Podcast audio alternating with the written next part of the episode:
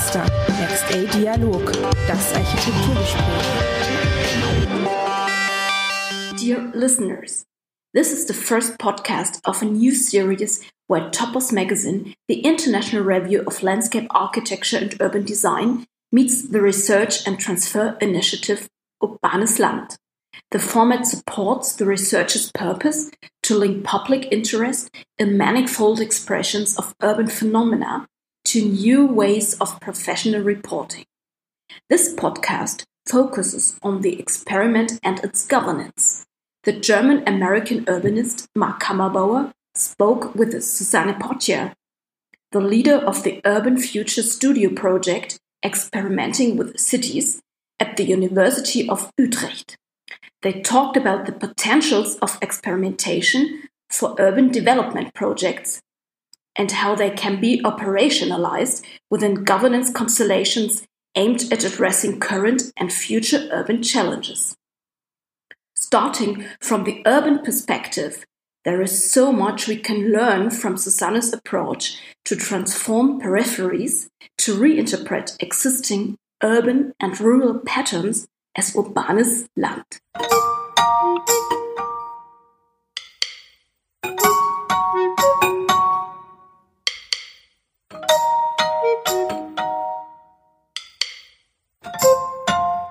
Suzanne Potjer.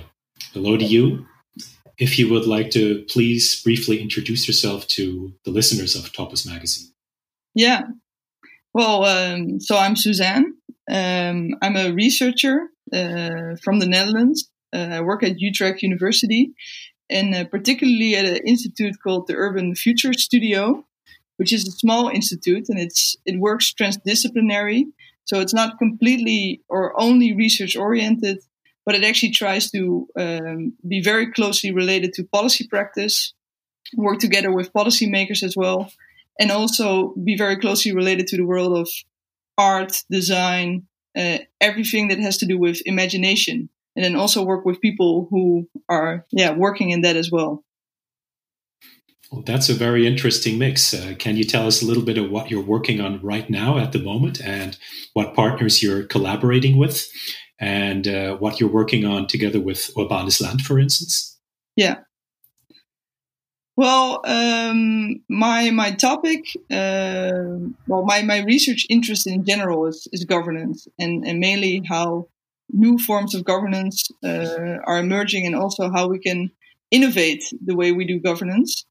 Um, and particularly a topic that I have been involved in is is uh, looking at experimentation. Um, I think, well, at least in the Netherlands, but actually all around Europe, all around the world, you see this this emergence of of uh, well a new appreciation of experiments. So, for instance, in the form of living labs or in the form of urban labs, all sorts of names that are uh, in uh, the rotation for this.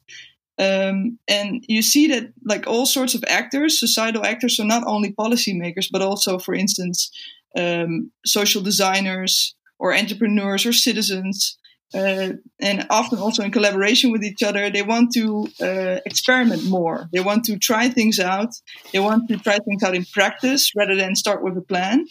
And um, my work is really focusing on uh, investigating the potential of experimentation and also uh, think about uh, how that can be made into a form of governance. Okay, I see. Well, experimentation sounds like a lot of fun. And uh, I would assume that it's also uh, serving a purpose to address uh, urban challenges. So, in that regard, in your view, what are the most relevant urban challenges of the present?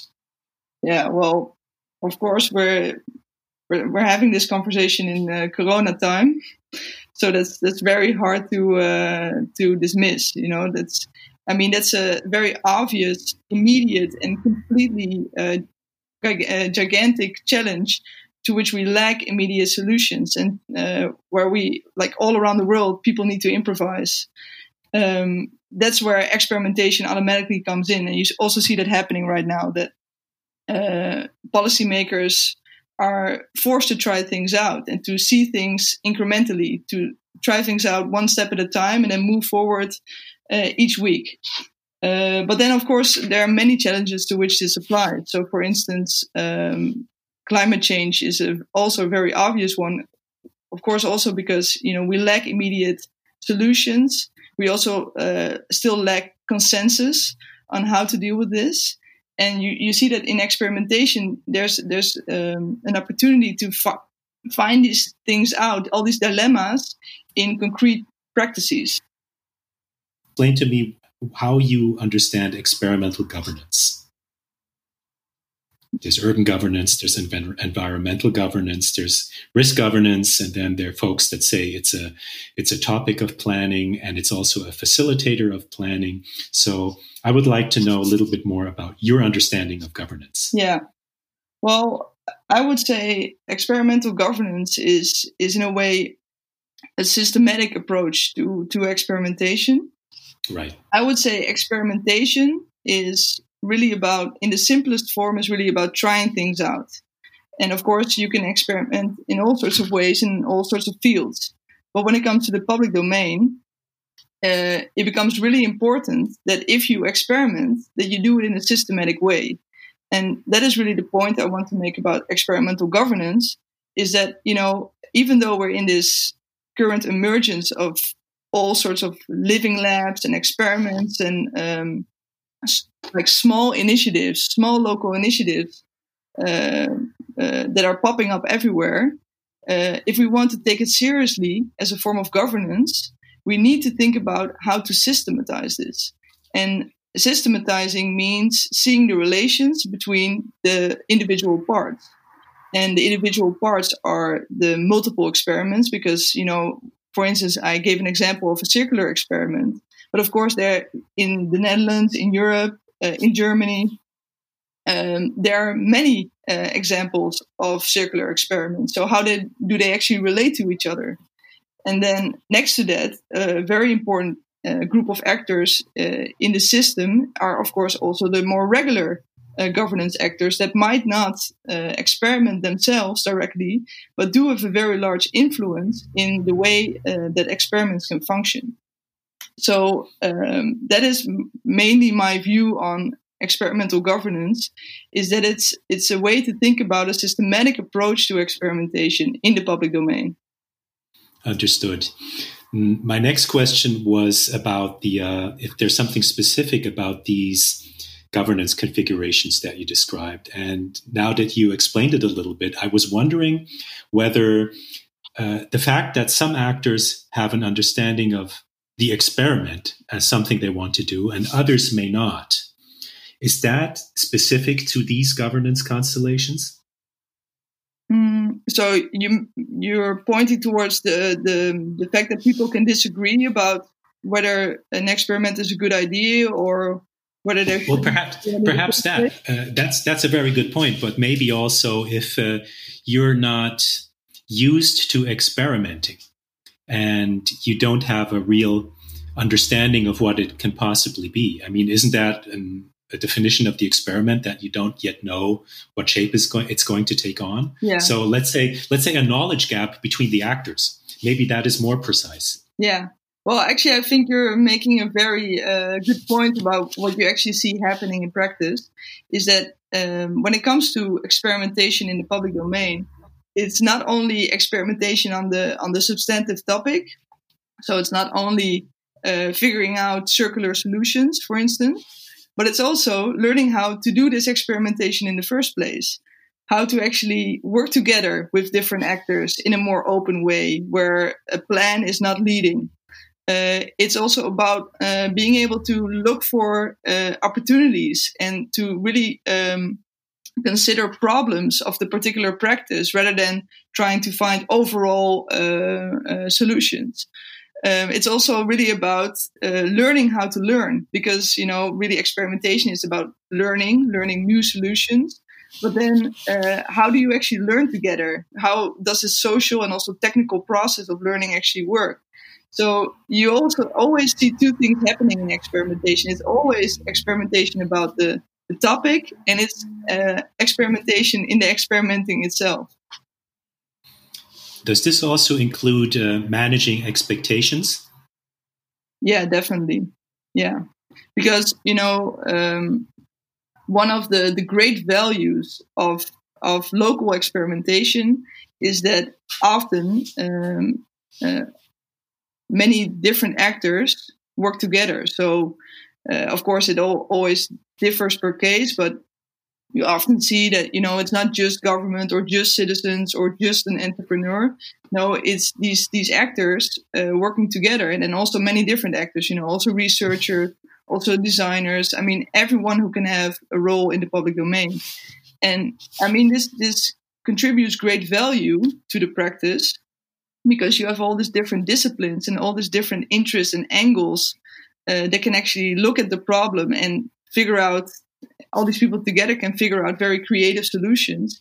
But then again, it's also, of course, difficult because these people have different things that are important to them. They have to deal with different institutional realities. Um, uh, often it's also very simple that, you know, they have different cultures of working and they really don't speak each other's languages. Uh, so there's all these these different things at play that that that happen when different people meet each other and uh, this is where the social learning process really comes in. Yeah, I really like this notion of uh, being able to speak one's other language. And uh, in that regard, perhaps uh, one step before the collaborations already take place, what is, in your view, required to, to facilitate collaboration in order for it to, to, uh, to happen, perhaps even to be institutionalized? it starts out with an acknowledgement that you know you cannot do it alone. So, for instance, as a as a government, as a uh, it starts with the recognition if we want to solve problems in our city, we cannot do it alone. Uh, so it, it requires a certain open-mindedness and that's not only for for government but also for instance for citizens because you can also turn this around and say okay citizens might have very good ideas about what to do about their own neighborhood for instance.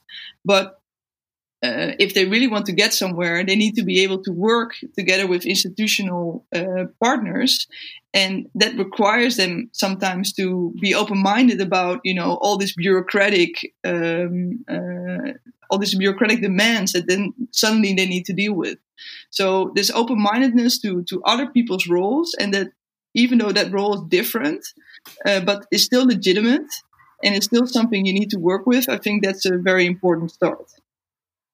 Yeah, that's that's very interesting. Uh, do you have a, a, particular example you would like to uh, describe?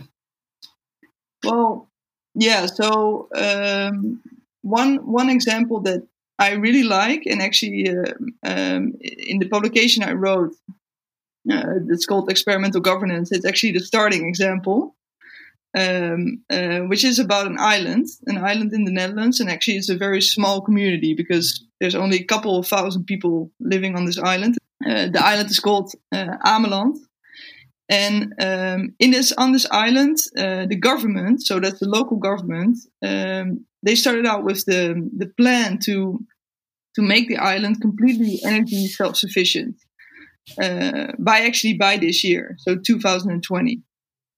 And um, um, they realized from the get go that if they want to achieve this, you know, they have to do this with the entire island, with everyone who has a stake there.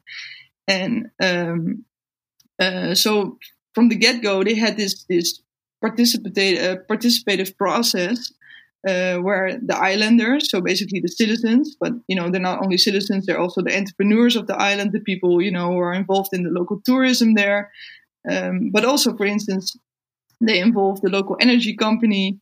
Um, and all, all these players, they were invited into this process where the, the key question was not how do we, how are we going to make this island energy self-sufficient? But the key question was, how are we going to make an island uh, that actually has an, a, a more attractive future for us all? So the whole the whole transition that they got to really was about how can we create this this uh, sustainable uh, island, you know, as a tourist destination to which we can all profit. And uh, for citizens, this really means, you know, uh, profit in terms of, for instance, uh, uh, not only having to invest in in sustainable energy forms for your house, but then also getting some return on investment on through an energy corporation. So they're actually making money out of this energy transition. So it's a positive thing for them. But then also it's about really uh, finding new, uh, like creating this new um, image uh, of the whole island that also attracts all sorts of new people. Uh, so, for instance, because they've, they've been doing so much on, on this sustainability, there's there's whole groups of policymakers and other people coming to the island, and then actually the islanders see that they're going to profit from this because these these these delegates that come there, they rent the bikes, they take the boat, they eat in the restaurants, they sleep in the hotel, and people actually see okay this is not something this is not some policy measure that is very far from my house you know it's that's that has nothing to do with me. No this is actually something to uh, from which we as an island and uh, me as a citizen uh, we can really profit from. And i think that the government uh, that started this whole initiative saw that very clearly that you know enabled uh, in order to include citizens, you really need to think about what is actually meaningful to them. And that's what they did here. Yeah, I think you make a good point. And uh, you also described how these measures are effective close to home. And if you think about what you uh, just uh, explained to me, uh, not only on, on the local level or the Dutch level, but perhaps on the, the EU or European level. Are there lessons to be learned that could be applied to other contexts and how? Well, here uh, the challenge, of course, becomes because this this uh, the point you raise here is also about experimental governance as a form of multi-level governance. Um, I would say that experimentation, um, uh, in essence, uh, when it comes to actual, you know, physical experiments, that's a, that's a, in a way a local practice because it's really about trying things out in a particular context uh, with particular actors and really see, you know, how can we solve a problem here on this place. But then that doesn't mean that it's only relevant in that locality. And actually, uh, I think multi-level governance is crucial to experimental governance because this is actually what creates the system. And uh, uh, Europe, of course, plays a very important role in this as well because you can say, you know, it's it's about all levels. It's about the local level, it's about the national level, it's about the European level, and how they are able to collaborate. Uh, so, for instance, on the European level, uh, you have this this policy. Well, it's actually not a policy; it's an initiative uh, that's called the Urban Agenda for the EU, and uh, this this uh, initiative is really meant to um, include cities and city governments in the the realm of of uh, European policy making, so that cities are also able to to show what they're doing and what they actually need from Europe uh, and from the EU to be able to do their work. And this is often also about experiments because uh, cities are ideal places to to start these experiments. But then when they start an experiment, they often run into all these uh, limitations that can sometimes come from the EU. When it comes to, for instance, a topic as waste uh, waste management. Um, this is very, very strict on the European level what you can and cannot do. Um, this actually has a background because um, um, this comes from a history where you know um, we had big, still, still big public health problems, uh, and then the EU had a very important role in making sure that you know the way we deal with waste, the way we de- also deal with water, you know, is really um, regulated by very strict rules on how to keep everything hygienic, how to keep everything uh, healthy for everyone. But now you see that you know a new topic comes into play, uh, the circular uh, economy, and then there's really this friction. Uh, and cities run into these problems, but you know they need a way to talk about uh, uh, they need a way to be able to influence the European system uh, to be able to change those regulations and to open up space for circular experimentation. And then this policy or, or this initiative of the urban agenda for the EU becomes very important because all of a sudden there's this place where cities can actually have conversations with European actors, with national actors, and say, okay, we need these things to change in order to experiment. Uh, so that's an example of how, uh, on the European level, um, um, governance uh, can really play an important role in, in experimentation on the local level. So that also means that there's a, a real opportunity for a feedback loop where the uh, the knowledge gained in, in, local initiatives can feed upward to the, the higher levels of government up to the EU level. Definitely. Yeah, and it's also ways. Yeah, it's a feedback loop. It's also, I would say, it's a two way street because you know traditionally um, we've had this model of governance uh, in a way where you know the, the the instructions go downwards so they start high up of course for the eu it's always been a little bit different right so uh, of course the national level is is still very important in the in the context of the eu but um, the idea that local that local governments can actually um, talk back to other levels of government and say, hey, uh, we really need this to change, or we need that to change, or we need more uh, space to be able to try things out. That is really revolutionary. And, uh, and you see that happening, uh, for instance, in the urban agenda for the EU, that governance uh, mechanisms are made up to, uh, to be able to do this. Great answers. I have a, a final question. The future considering that uh, in your institution, the word future is already in the name and uh, plays an important role in your work, what is the future to you and how do you conceptualize it? And is the future perhaps a big experiment? Well, the future is always a big experiment, I would say, because you know there's, uh, yeah, there's you cannot really plan on the future, right? We cannot make a um, we cannot foresee the future um, of our social life, of our economy, uh, of our major issues like climate change as if it were a weather forecast. Uh, unfortunately, it's it's just not that simple. Um, so this experimentation always happens, and so it will also happen in our future. But I think the big question is: Are we able to make this into a deliberate strategy?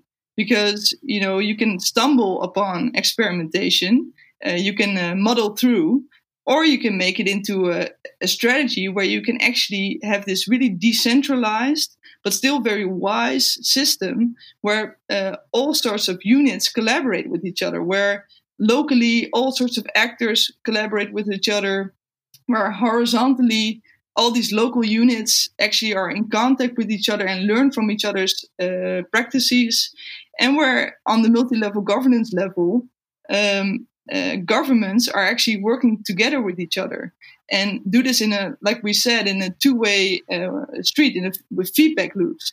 And if you think about that type of experimentation for the future, I think we can really make our, our, the way that governments and the way that social actors in the public domain, uh, you know, try to solve solutions, uh, solve problems, I think we can make that a lot wiser than we are doing right now. Great answer. Thank you so much. Suzanne Potjer, scholar of experimental governance. Thank you for the interview. Yeah, no problem. It was my pleasure. As we have heard in this podcast, Experiments are becoming increasingly important to address questions of sustainable urban development after other conventional pathways have been exhausted. Experimentation provides a powerful context for testing new ideas. However, it depends on involved actors and their willingness to engage in experiments. Observing experimental governance offers room for comparison between cases, transferability of insights, and a framework to communicate its opportunities and outcomes on a sound scientific basis.